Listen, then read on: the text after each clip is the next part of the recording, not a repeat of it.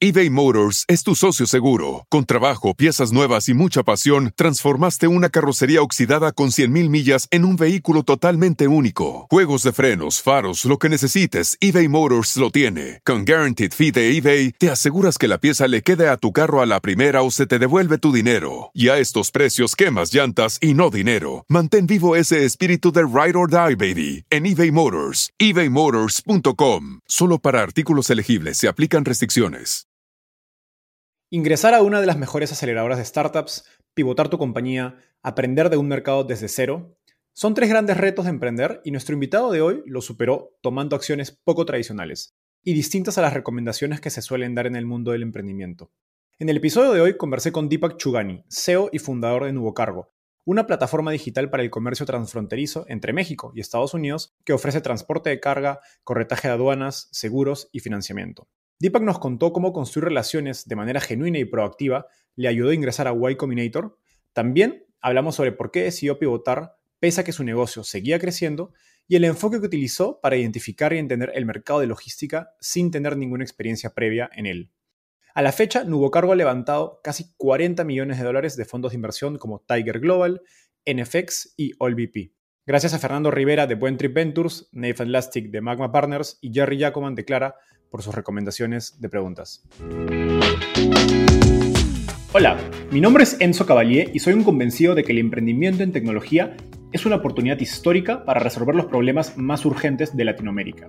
En este podcast conversamos con emprendedores e inversionistas de las startups más impactantes de nuestra región para descubrir cómo se idearon, escalaron y levantaron venture capital para solucionar problemas tan grandes como la educación, las finanzas y la salud. Recuerda visitar www.startapeable.com donde encontrarás todo un ecosistema de recursos para tu camino startup. Hola Deepak, ¿qué tal? Bienvenido al podcast. Gracias Enzo eh, por el halago de invitarme. No, encantado. Deepak, empecemos con un poco de contexto. ¿Cómo llegaste al fascinante mundo de las startups? Eh, sí, como he dicho públicamente varias veces, entonces te lo trato de hacer un poco más conciso. Em, mi familia es de la India, me crié en Ecuador, eh, nací en Kenia, una historia muy rara. Básicamente mi familia se mudó de India a Ecuador hace más de 35 años. Mi papá emprendió un negocio chiquito de logística y como buen papá hindú su sueño era que sus hijos estudien la universidad en Estados Unidos porque eh, él nunca pudo. Llegué a Estados Unidos, empecé mi carrera en el mundo de, de, banca de inversión y finanzas. Pensé que eso es lo que iba a hacer y eso es lo que también quería eh, mis papás, que me meten en un mundo corporativo y no sé, digamos que dándome cuenta que no me encantaba, me quería meter al mundo de, del emprendimiento y la tecnología por un par de mentores que me fomentaron. Eh, acabé en el mundo de las startups, primero con una startup llamada The Lobby y de ahí cambié radicalmente con un pivot hace tres años a lo que hoy es Nuevo Cargo, ¿no? Genial. Ahora, cuéntanos un poquito más qué es Nuevo Cargo. Porque cuando una persona piensa en logística, pues imagina eh, entrega de e-commerce, imagina envíos, internacionales. Cuéntanos qué es Nuevo Cargo y si puedes darnos algunos números eh, para entender su magnitud actual, sería genial.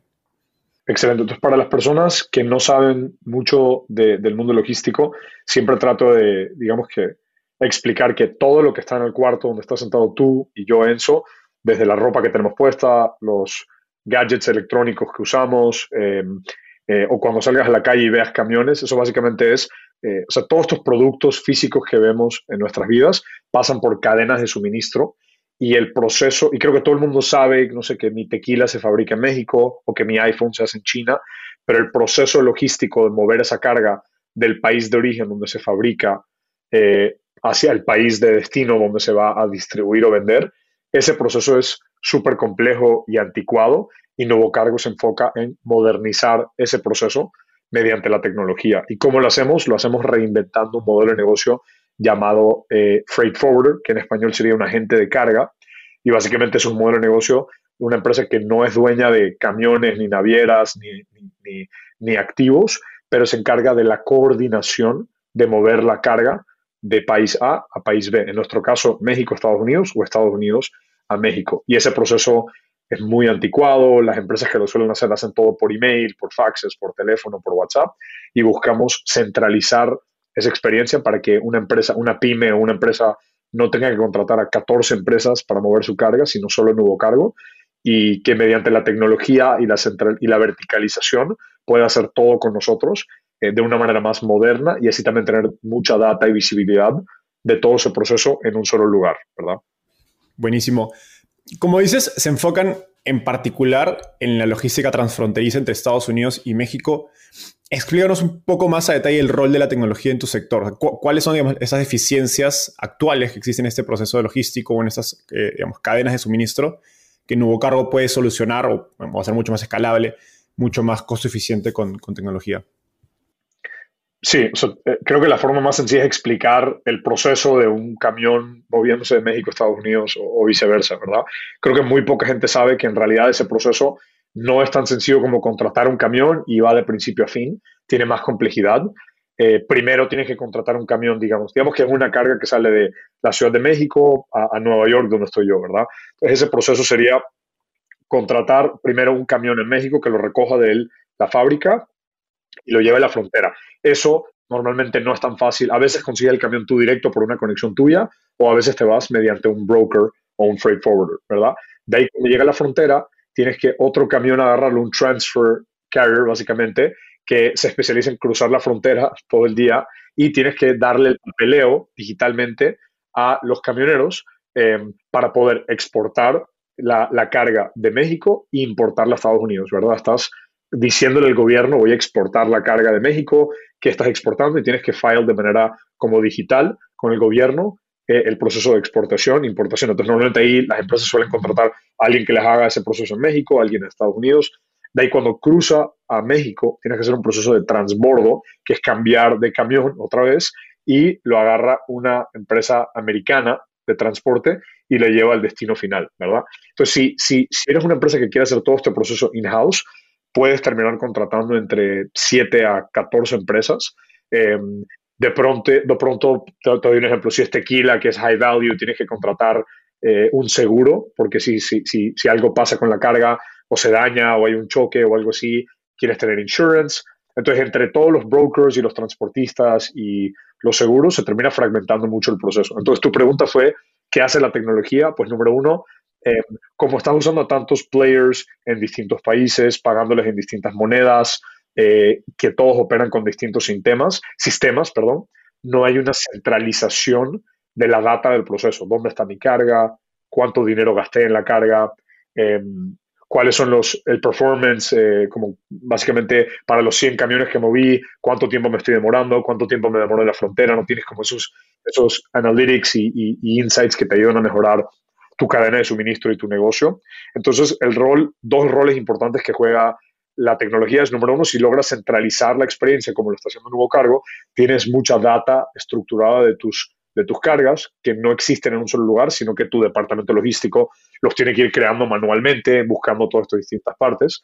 Y número dos, em, obviamente nosotros al ir verticalizándonos, mira, empezamos solo con transporte, ahora eh, estamos empezando con aduana y temas de financiamiento, tanto para el cliente como los transportistas. Te vuelves esa plataforma integral donde el cliente puede escalar hacia arriba y abajo con un partner tecnológico, porque creo que la idea medio ridícula para mí en el mundo hoy es que una empresa de tequila o de plásticos tiene que volverse también una empresa experta en supply chain, eh, pero en realidad no debería ser así y creo que no va a ser así, ¿verdad? Una analogía que usan mucho otros emprendedores en, el mundo logístico es que lo que hizo Amazon Web Services para el ámbito logístico, de ayudarte a, mira, yo, no, yo, creo, no sé, software, yo no quiero ser un, server company, ¿verdad? Pero con, te tocaba comprar servidores y, tenerlos ahí. Con Amazon Web Services lo que pudiste hacer es escalar hacia arriba y abajo, em, dependiendo de tus necesidades. Y Nuevo Cargo y empresas como nosotros en otras geografías te ayudan mediante la tecnología, eh, para que tú puedas abstraer esa complejidad y, que te ayudemos a escalar eso arriba, hacia arriba y hacia abajo como tú necesites o como necesite tu negocio, ¿verdad?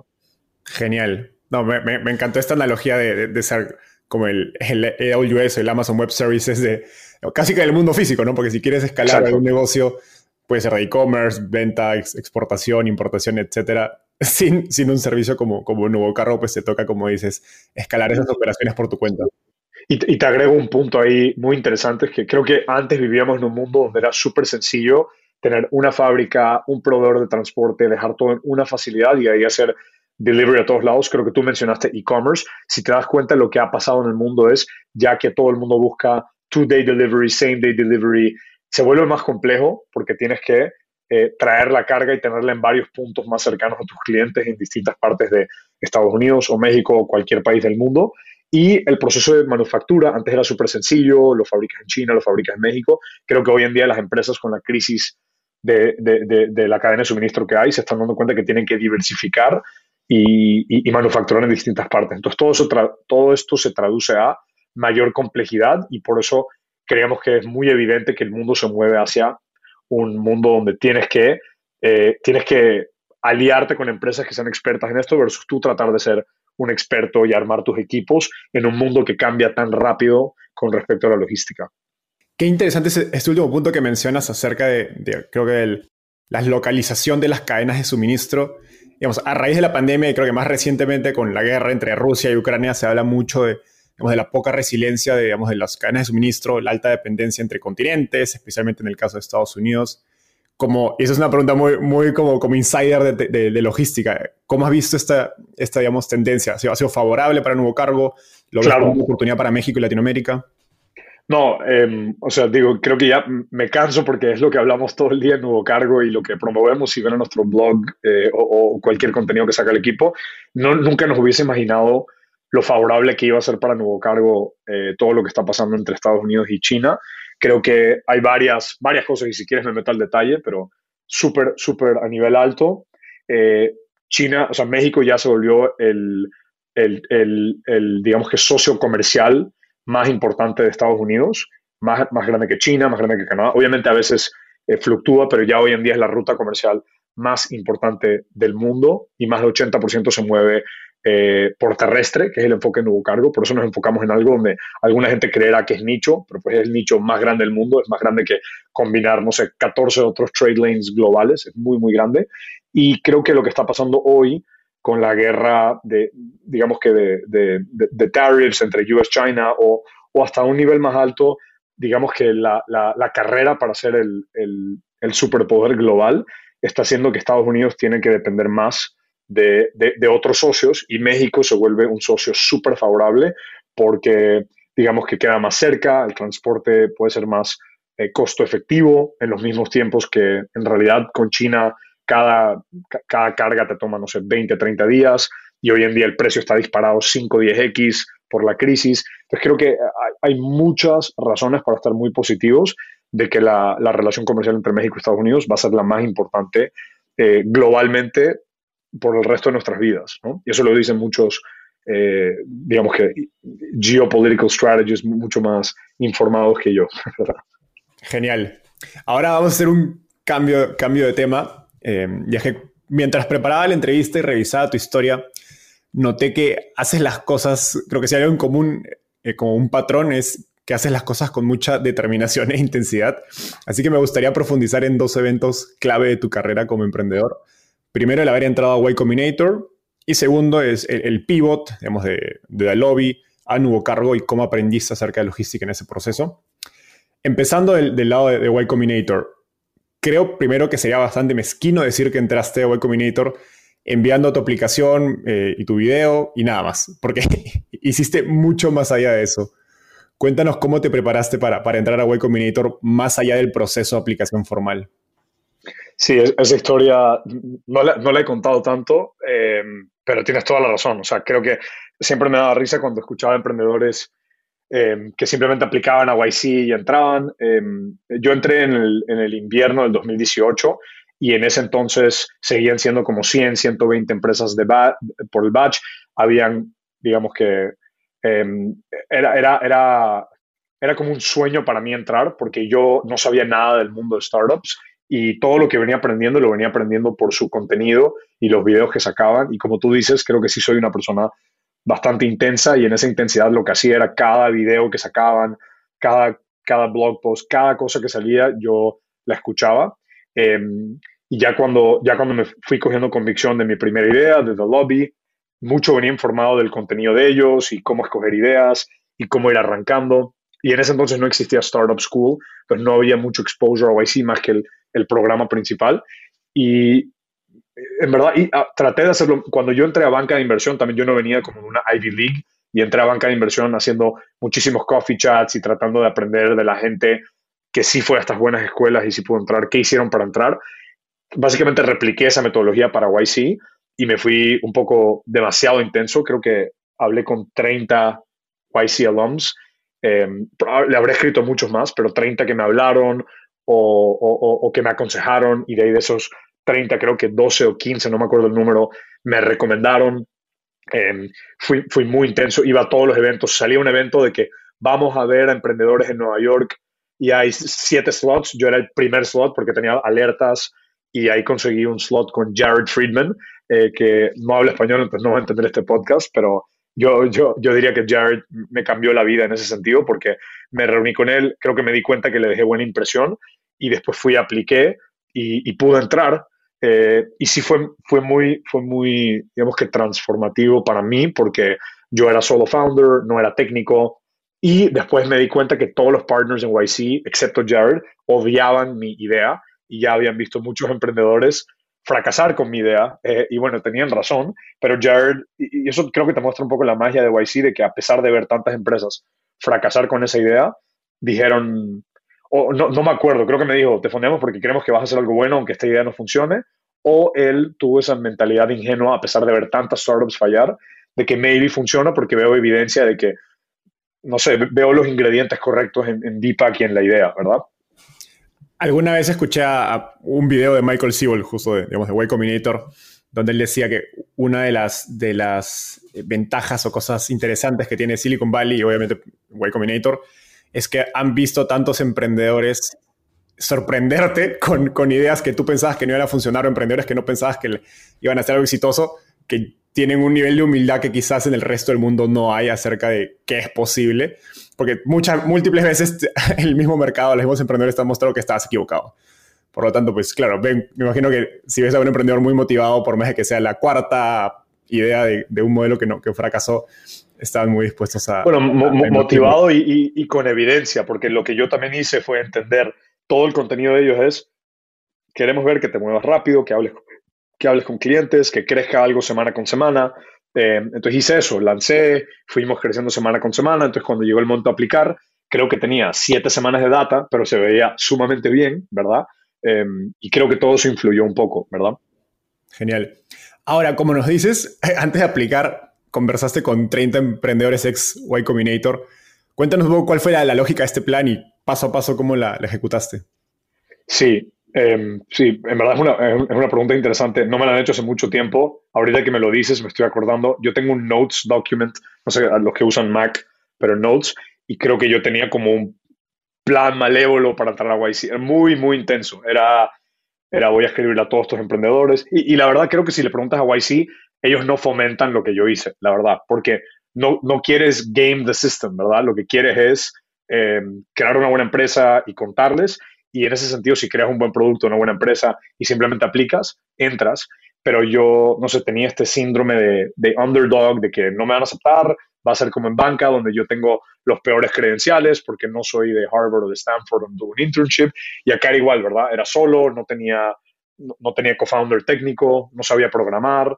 Em, entonces, un poco mi plan fue semana con semana, iba a ir tratando de crecer y siempre iba a hablar cada semana con uno o dos nuevos YC alums que, me hagan caso. Y la verdad es difícil. Y en ese momento me daba rabia porque algunos no me contestaban. Hoy les tengo empatía porque la verdad me pasa que quiero ayudar a tanta gente y no, no me da el tiempo eh, ni la energía con todo lo que pasa a veces en nuevo cargo. Ayudo a la gente que puedo.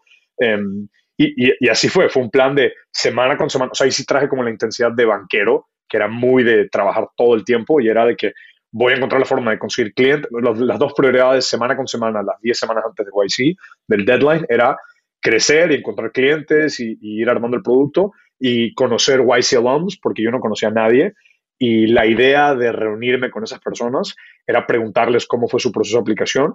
Y creo que, como muchas cosas en mi vida, simplemente la magia de hablar con toda esa gente fue que te des cuenta que ellos veían factible que yo entre. Yo lo veía como algo tan difícil y conoce a gente que ya pasó por el programa, ve lo que tú tienes. Algunos decían, estás super early, y otra gente decía, tienes más tracción que la que yo tenía cuando entré, y me parece interesante. Y eso te daba mucha confianza de que, ok, de pronto no es tan loco entrar, ¿verdad?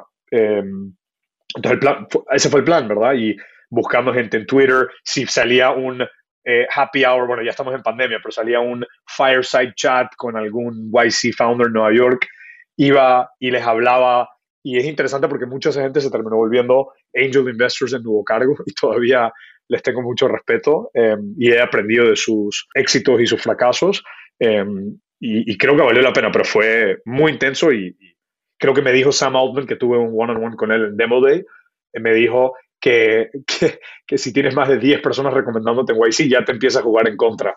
No sé si, no sé si debería decir eso públicamente, pero en ese, en ese momento me dijo como que, o sea, we don't, we don't encourage this, pero se notaba que pues, I really wanted to get in versus otra gente, ¿no?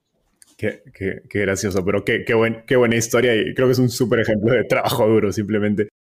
Ahora, Gracias. como nos decías, muchos de esos emprendedores a quienes no conocías antes de aplicar terminaron recomendarte a Y Combinator. ¿Por qué crees que lo hicieron? ¿Cómo lograste que en tan pocas interacciones se animen a recomendarte? De, nuevo, yo estaría especulando, no sé qué tienen en su cabeza, pero te diría, de nuevo, mucha de esa gente terminó ofreciendo invertirme. Creo que lo que vieron también es esa... Me gustaría pensar, y creo que algo que algunos me han dicho directamente, es que me vieron moviéndome muy rápido y muy intenso. Eh, y, creo que eso sí es un proxy para eh, la velocidad que se necesita para que un startup se pase de ser una idea a una empresa Em, y, un poco la intensidad requerida, ¿verdad? Creo que hay, emprendedores que no tienen que ser tan intensos, la gente que sabe construir productos increíbles y igual argumentaría que esa gente, entre más rápido se muevan, mejor y ese es un proxy de que también les va a ir. Entonces creo que en cada interacción me dijeron que me veían muy apasionado y me veían moviéndome muy rápido. Si les decía algo, yo no me esperaba hasta la noche, a la hora o a las 30 minutos ya tenían el follow-up o les mandaba mi aplicación o les decía, yo también tenía como un monthly update que le mandaba a posibles CTOs, a personas como estas para mostrarles, mira lo que logré en cuatro semanas y estoy solo, ¿verdad? No tengo un equipo, estoy solo.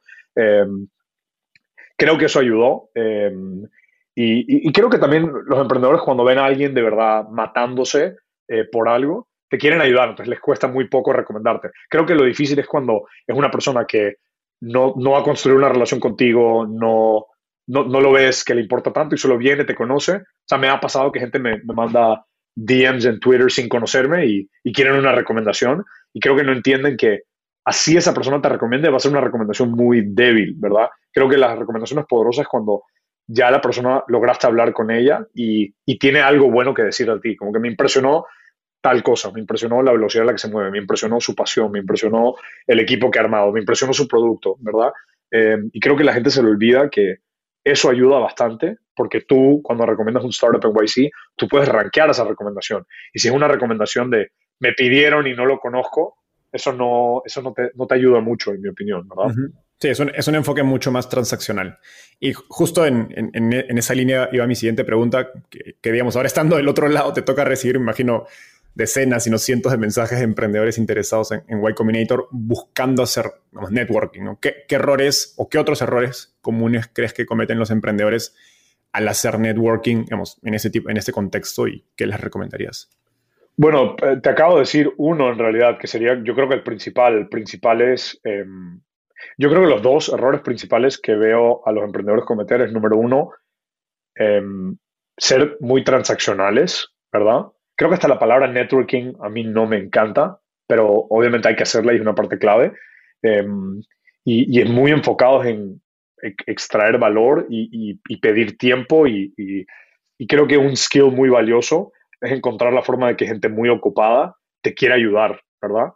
Em, entonces la cantidad de emprendedores que te escriben de quiero 30 minutos para chat eh, o quiero o, simplemente quiero que me recomiendes o cosas así, creo que sí son errores y los que brillan son las personas que hicieron un poquito de research de ti y por qué, por qué creen que tú eres la persona para ayudarles o te hacen preguntas específicas, porque me encantaría ayudar a todo el mundo, pero es más fácil ayudarte con una respuesta a un email de 30 segundos que tratar de agendar algo cuando casi no me da tiempo para hablar con mi equipo o mi familia, ¿verdad? Que es un poco lo que termina pasando a emprendedores mientras crecen y es lo que me, me tomó tiempo entender y tener empatía hacia todos los que no me contestaban a mí cuando yo estaba tratando. Entonces, yo no me tomaría personal que no te conteste gente ocupada eh, y trataría de desarrollar una, una digamos que, ser, volverse muy buenos o buenas en encontrar la forma de que te ayuden con nuggets muy chiquitos. Yo hasta el día de hoy, los emprendedores que yo más admiro, que tengo en WhatsApp, o sea, no sé, David Vélez de Nubank o Karim de Ramp o gente que yo respeto, yo no les pido llamadas. o sea, le, digo, aquí está una pregunta. Si me quieres mandar un note para responderme, lo hago porque entiendo lo ocupados que están y creo que los emprendedores no se dan cuenta de cuánta más ayuda podrían recibir si entendieran eso y no lo tomaran como, ah, ¿quién se cree este güey que no puede hablar? Y, creo que la gente no entiende eso y se pierden de mucho valor si encontraran la forma de, eh, de, de, de, hacer preguntas donde respeten el tiempo de la persona. Y otra te diría es, yo traté mucho de agregarle valor a esas personas eh, en algo. O sea, ¿verdad? Si estás, quieres ayuda a un emprendedor, ese emprendedor, esa emprendedora, tienen mil problemas. Tienen que contratar gente, tienen que, no sé, tienen que, casi siempre contratar, ¿verdad? Eh, o, ayuda con algo, ofrece ayuda eh, y, eso te pone en el top 1% de personas y te van a querer ayudar. Entonces, mi, mi, mi modus operandi siempre ha sido ayudar a la gente y te regresa de maneras increíbles, ¿verdad? Eh, entonces creo que hay, que tener un approach menos transaccional, proactivamente ayudar a la gente y ser más inteligente en cómo pides ayuda para que no sea let's have a coffee chat y no entiendo de qué se trata. Y eso lo dice todo el mundo, ¿verdad? Como que es la peor forma de, de, buscar ayuda porque la persona no tiene un incentivo, a menos de que alguien que ellos respete mucho le diga, por favor, habla con esta persona y saca tiempo, que sé que tú estás ocupado ocupada, ¿verdad? Buenísimo. No, las últimas dos cosas que, han dicho son, que has dicho son oro. Siguiendo un poquito en, más en esta línea, conversé con Fernando Rivera de, de One Trip Ventures y me dijo que uno de tus superpoderes es tu habilidad de mostrarte muy seguro y confiado de ti mismo sin ser arrogante.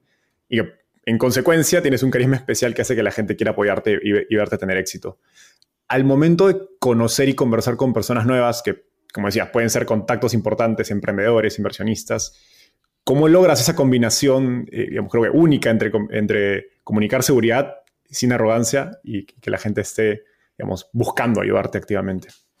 Bueno, primero gracias a, Fer, porque qué bonito cumplido, eh, lo aprecio mucho. creo que una de las, de las magias, tanto de, de YC o lo que te expliqué de entrar al mundo de banking sin venir de un background tradicional, yo siempre he estado tratando de encontrar la forma de subir de, niveles de lo que tradicionalmente creo que podría ser del background que traigo. Entonces creo que eso hace dos cosas. Te hace dar cuenta que, eh, o sea, te hace estudiar a mucha gente que ha logrado lo que tú quieres lograr y una de las cosas que yo he aprendido es que las cosas que yo quiero lograr, siempre la persona que yo admiro encuentra una forma de comunicar bien, son seguros de sí mismos, están, eh, digamos que contando una historia para atraer capital, para atraer talento, para, para, para ganarse el favor de, de, la gente. Entonces creo que ahí me di cuenta que tienes que ser, digamos que seguro de ti mismo y comunicar, y, y, y es algo que trabajo, ¿verdad? Tratar de comunicar de una manera que inspire confianza, en la persona del otro lado para que quiera hacer negocios conmigo o que se una a nuestro equipo em, o que quieren invertir en nosotros. Y que, entonces creo que desarrollas una forma de comunicar que inspira confianza. Em, y creo que para mí la confianza son dos cosas. Número uno es, quiero hacer negocios con esta persona, quiero estar asociado a esta persona. Y creo que nadie quiere estar asociado con alguien arrogante, ¿verdad? Pero nadie quiere estar asociado con alguien eh, que no esté seguro de sí mismo y que no tenga claridad. Entonces, creo que naturalmente te toca crear ese equilibrio. Y yo personalmente, bueno, siendo hindú en Ecuador, viendo a gente, no sé, desde bullying o, gente muy, muy, muy pedante en ciertos ambientes, creo que tengo una alergia hacia eso, pero dándome cuenta que necesito transmitir confianza. Entonces, de pronto por ahí viene querer siempre ese balance de inspirar mucha confianza cuando hablas, para encontrar la forma de no volverte arrogante. No sé, por ejemplo, si te va súper bien con tu empresa, y estás hablando con tres emprendedores eh, que conoces que de pronto no van bien, no estar, eh, no sé, rubbing it in their face, o sea, estás, sé, vulnerable, hablar de los problemas que tú has tenido, ¿verdad? Em, o, no sé, siento que algo que trato de hacer yo, de hecho, a, un punto que de pronto es una falla mía, según amigos míos, que mi forma de hacer conversación y armar relaciones es no hablar de mí, es hablar de la otra persona y preguntarles de cómo te ha ido, qué tal va la empresa, eh, un poco tratar de dar palabras de, que te fomenten, que, te emocionen antes de hablar de tus cosas. Y de nuevo, creo que a tal punto donde se vuelve demasiado one-sided la conversación y la gente de pronto cree que no quiero hablar de, lo mío. Eh, pero creo que son cositas que yo me he ido dando cuenta que me han ayudado a crear relaciones profundas con la gente.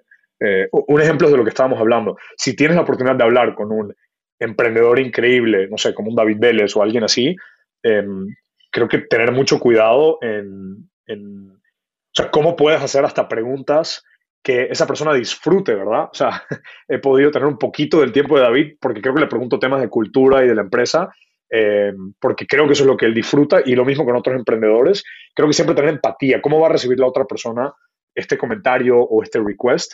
Creo que eso ayuda a, a que la gente te quiera apoyar, como dice Fer, eh, pero lo de comunicar sin ser arrogante, creo que sí, sí, o sea, toma tiempo, porque ser un startup founder te toca ser borderline arrogante para que la gente crea tu visión y quiera decir, bueno, voy a crear esta empresa que va a valer 10 mil millones de dólares. Entonces sí creo que es un balance que hay que trabajar. ¿no? Totalmente. Es, es un equilibrio bien, bien, fácil irse de un lado o, o, del otro, ¿no? Y, y en muchos, en, en, muchos, en muchos sí. contextos creo que es algo que los inversionistas harán mucho. En esta persona es muy confiada, pero, digamos, si me hace creer su visión, pero no me suena arrogante. Y también pasa el contrario, ¿no? Esta persona ya es demasiado al punto que no le creo que va, que va, que va a cometer, o aún cuando si le creyera no quiero trabajar con él. ¿no?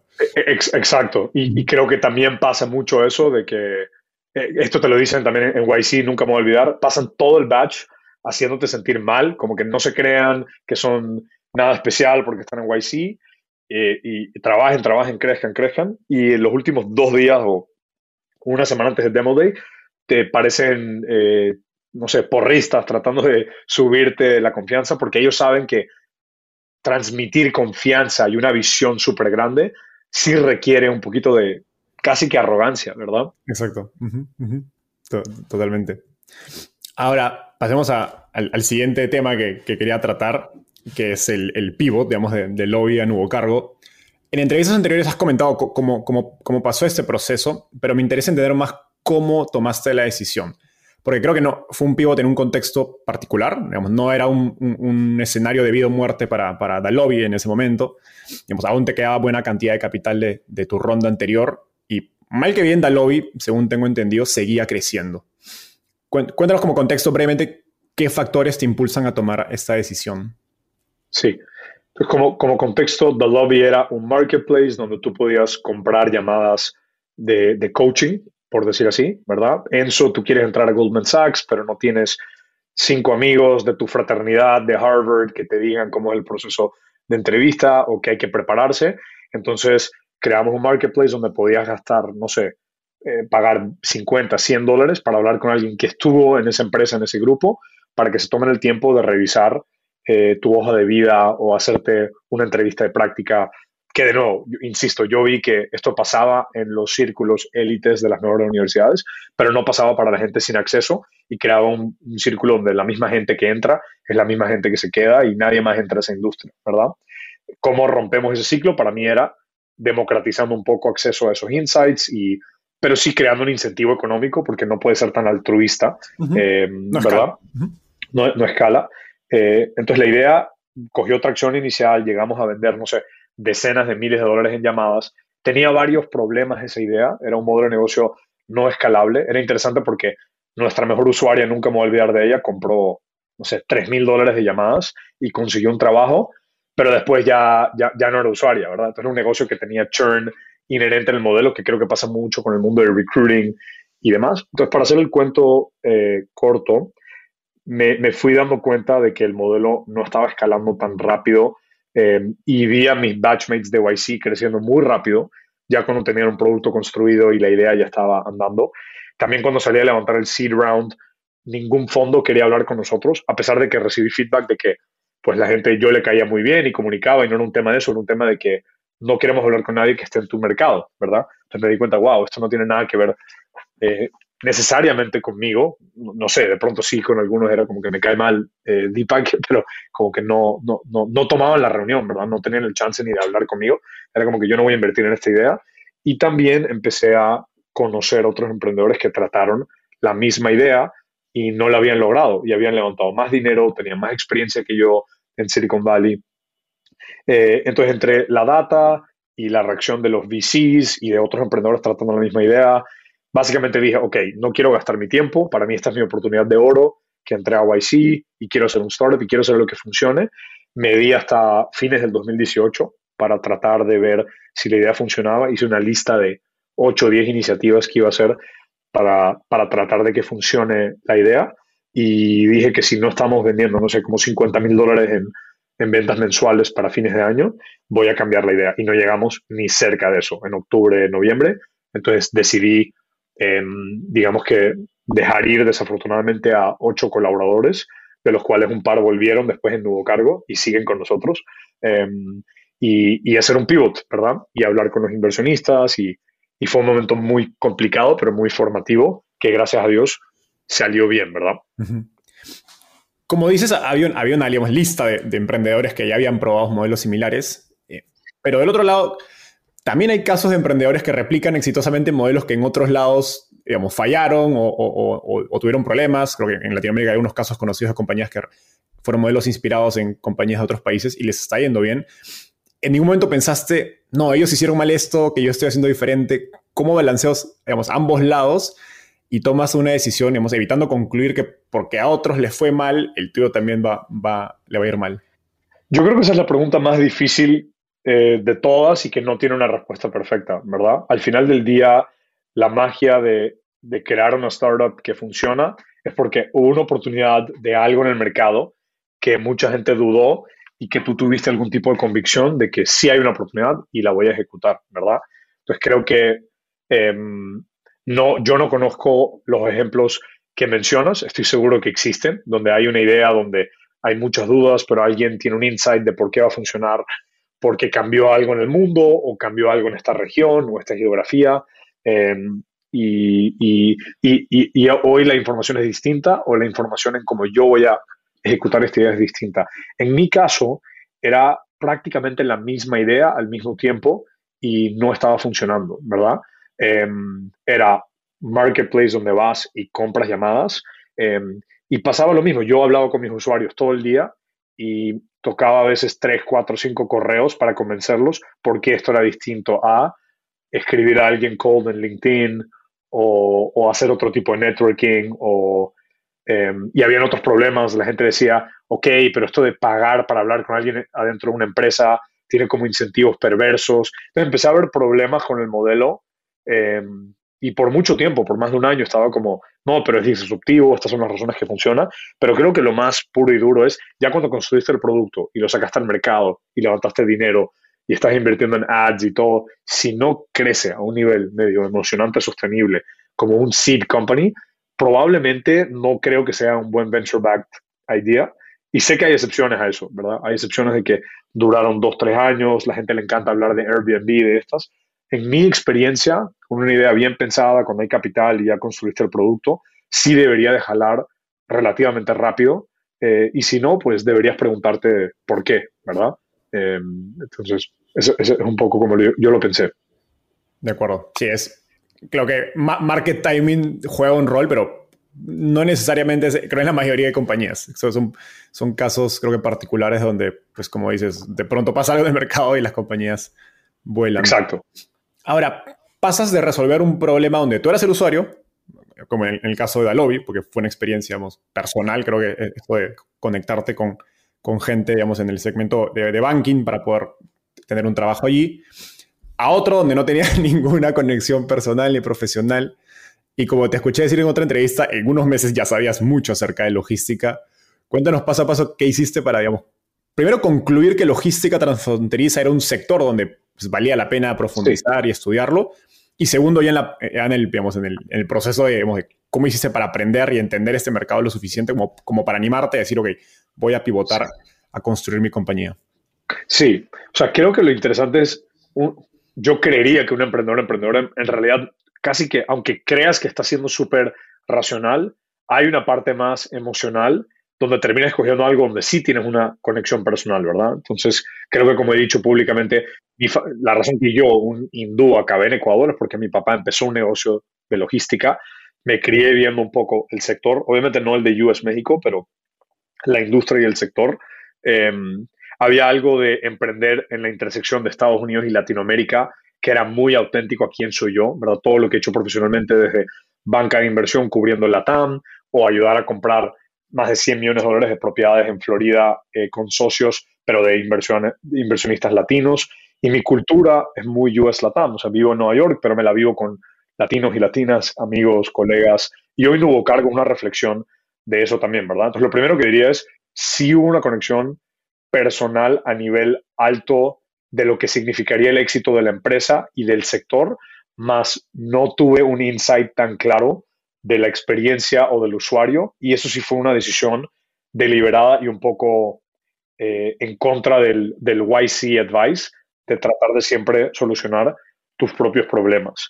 Y, creo que simplemente yo ya no se me ocurrían problemas eh, personales que yo creía que podrían ser un gran startup pero estaba obsesionado con emprender. Y no, hay mucha gente que te diría que todo esto es incorrecto. No deberías emprender si no es un problema personal, no deberías emprender eh, si, si, no tienes una idea y lo estás forzando. Y probablemente tienen razón, pero yo estaba tan obsesionado eh, y sabía que no quería hacer nada más. Que, y, by the way, con demasiados emprendedores he hablado en privado y así también escogieron sus ideas, especialmente los que van a su segunda y tercera empresa, que decidí ignorar ese consejo y enfocarme en aquí hay algo que me emociona, que siento que me puedo volver un experto, quote unquote, experto, eh, suficientemente rápido, ¿verdad? Entonces, para mí fue literal un proceso de ver qué cosas yo considero son, no sé, mis ventajas como fundador, cosas que yo puedo hacer que muy poca gente puede hacer. En ese momento, obviamente, tener a YC, tener esta conexión con la TAM, de pronto lo de, lo de digamos que la emoción y, y el attachment a una industria eh, como logística que obviamente no iba a traer y creo que sigue no atrayendo a mucha gente del startup world, aunque ya está cambiando muy rápido. Eh, y de ahí, ¿por qué US México? Porque vimos que era la oportunidad más grande y a mí me emocionaba mucho porque yo había vivido tanto en Estados Unidos como en México y vi una oportunidad muy, muy grande, ¿verdad? Yo viví en el, DF eh, haciendo banca de inversión, me pareció que el startup scene está booming y simplemente viendo qué tan grande era el mercado, era como, wow, este mercado está increíble y me emociona la idea de eh, armar equipos en estas dos ciudades y, big, big opportunity, ¿verdad? Entonces, un poco así, así arrancó. Súper. Y una vez que decías, ok, voy a hacer logística, ¿cómo te metes a aprender sobre este segmento de, logística transfronteriza? Sí, aquí, aquí es lo bonito, creo que sí. Eh, lo, lo, bonito de haber hecho YC, The Lobby, es que ya creo que desarrollé el músculo de cómo se debería ver un startup que funciona bien, eh, que es, ok, hay un problema, lo vas a tratar de resolver, entonces tienes una hipótesis de cómo lo resuelves, así se va a ver el producto inicial, y de ahí escoges una métrica que debería de mostrar la salud de tu negocio eh, y tratar de crecer esa métrica cada semana, y listo. Y todo el resto debería de empezar a caer en su lugar. No siempre es el caso, ¿verdad? En el caso de Nuevo Cargo creo que sí fue, en el caso de The Lobby también fue, cuando The Lobby era llamadas, o sea, calls booked por los clientes, porque eso mostraba que había liquidez en el mercado, ir creciéndolas y era un proxy para nuestras ventas y etcétera. En Nuevo Cargo, que también era un B2B marketplace, es un B2B marketplace, em, simplemente era, eh, o sea, how many trucks did you move this month? Entonces era meses de tratar de entender cómo vamos a mover los primeros caminos, porque ya es un problema más complejo, regulado, compliance, el cliente te tiene que confiar. Entonces ya se volvió un problema distinto. Pero ¿Cómo contratamos a un par de personas para inspirar la confianza suficiente para que el cliente nos confíe con las primeras cargas? ¿Cómo conseguimos los primeros clientes? Y entrevistar muchas empresas para entender los pain points del cliente y tener una opinión de cómo se debe ver el primer producto tecnológico, ese MVP, para agregarles valor. Y en el caso de nosotros fue tratar de tener tracking de tu carga visualizada, ¿verdad?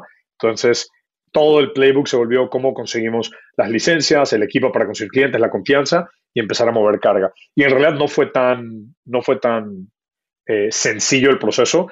Eh, empezamos en marzo de 2019. En abril adquirimos una empresa chiquita que tenía licencias americanas y movía carga de Asia-US.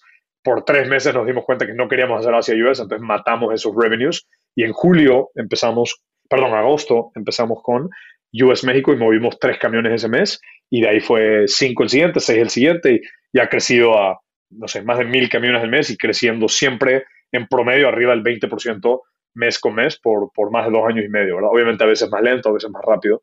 Em, y, y, y, en cada renglón de escala vas aprendiendo qué hay que cambiar, qué, cómo hay que armar el equipo y qué aprendes de la industria para asegurarte que tu estrategia de producto es correcta, que estás con los clientes correctos, etcétera, etcétera, etcétera. ¿no?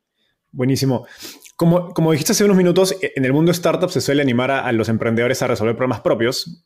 Casi que se critica a quienes toman el, el otro enfoque, ¿no? que es como dicen en Estados Unidos más top-down, para identificar un, un problema donde partes un mercado, lo vas analizando casi como un analista financiero para encontrar oportunidades. Más allá de si la crítica es justa o no, quizás hay algo de verdad en que cuando tomas el enfoque de arriba abajo, de arriba hacia abajo, pierdes cercanía con el usuario. 100%. ¿En qué aspectos crees que deberían poner más atención los emprendedores que toman este enfoque, digamos, top-down, para identificar y validar un, problema? O sea, quiero ser muy claro. Yo también no creo que es el mejor método. es el que yo terminé usando, pero creo que hay un, hay un problema en el startup world que cuando alguien hace algo, automáticamente están publicando y diciéndole a todo el mundo que la forma en la que yo la hice es la mejor.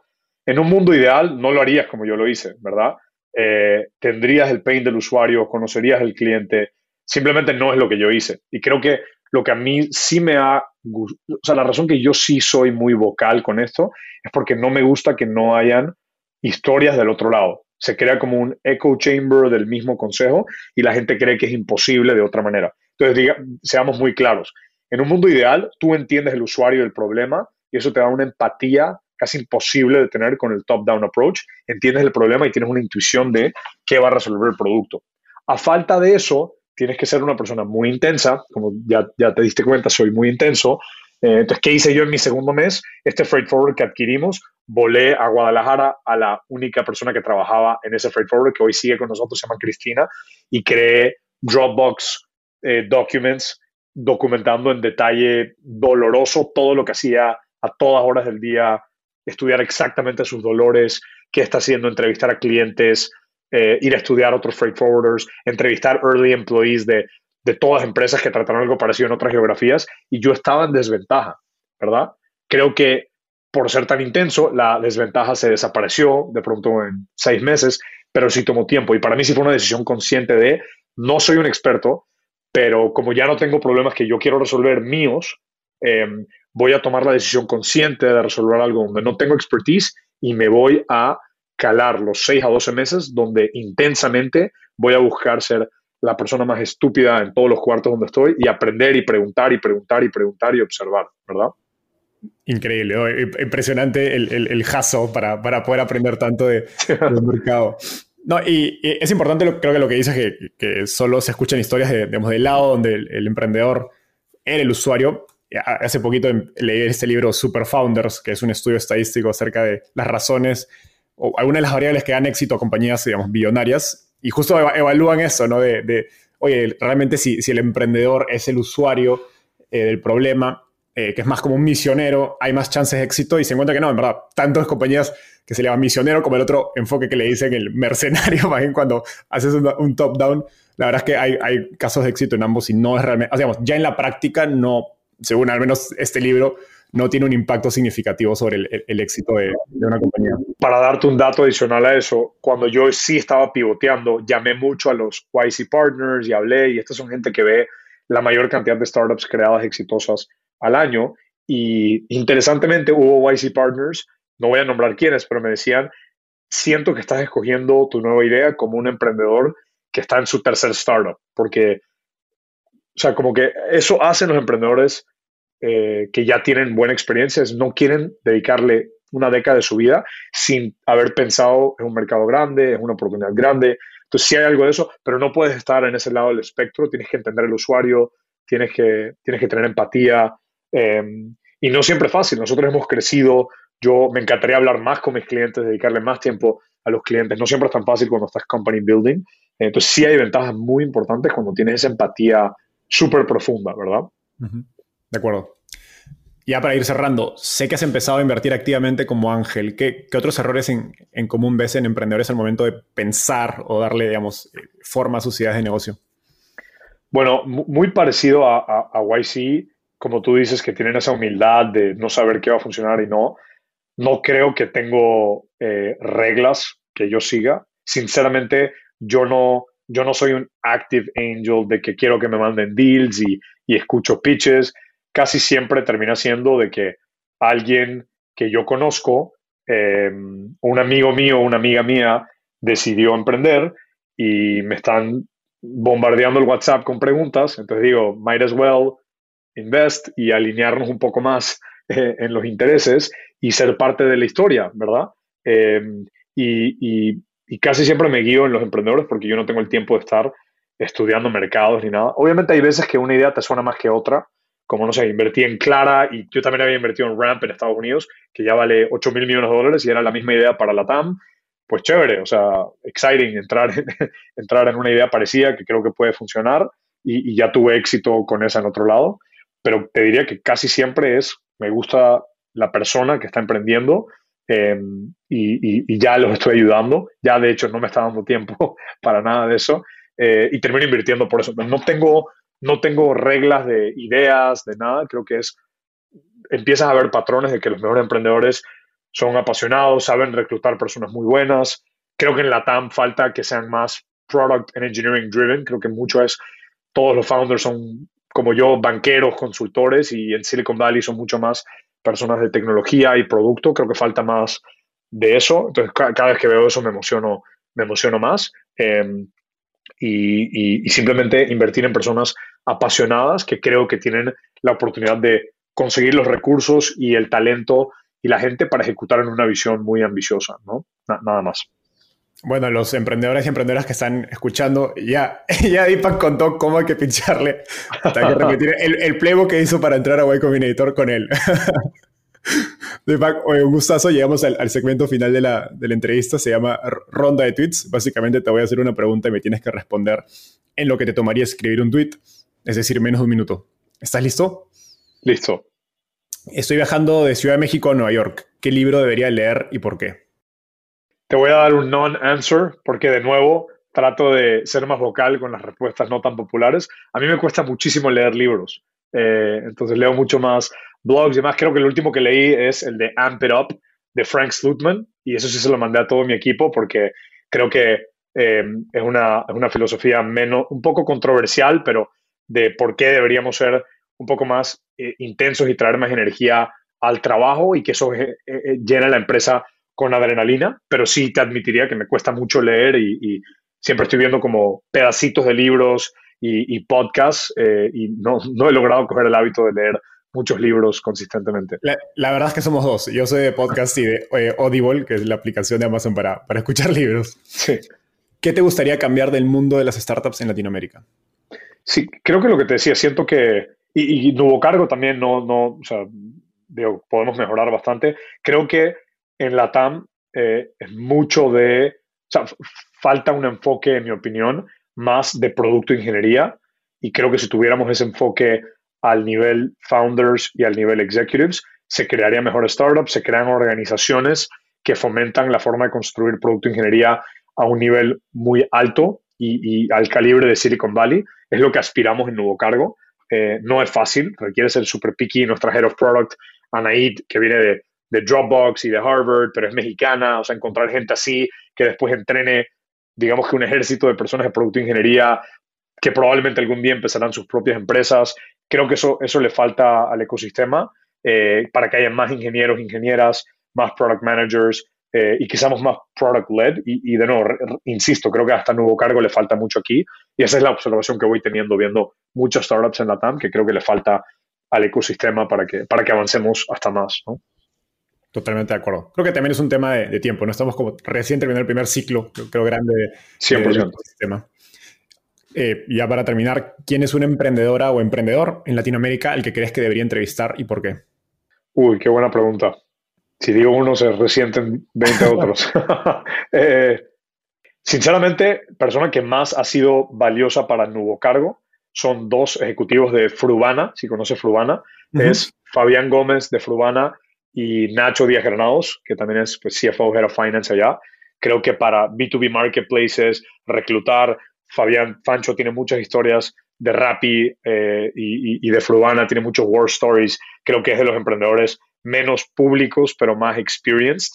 Y, Nacho, que es un gran amigo mío y y han, trabajado muy juntos y han creado un monstruo de empresa, creo que tiene una perspectiva muy única de, cómo emprender en la TAM eh, eh, y yo he aprendido muchísimo de ellos, específicamente en Nuevo Cargo por ser un B2B marketplace eh, que toca en la TAM. Totalmente. Deepak, eso ha sido todo por hoy. Muchas gracias por darte el tiempo, ha sido un gustazo conversar contigo. Y al resto de la audiencia nos vemos en un próximo episodio. Bye. Gracias, Enzo.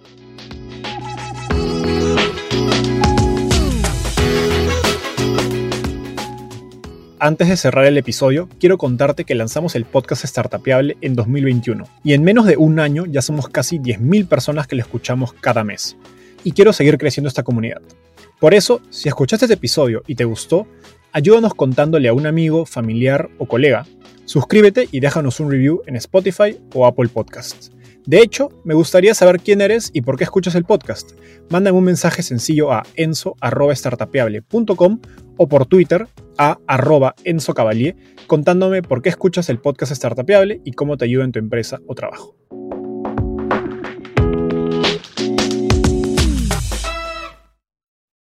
Este es un podcast producido por Explora. Caesar's Sportsbook is the only sportsbook app with Caesar's rewards.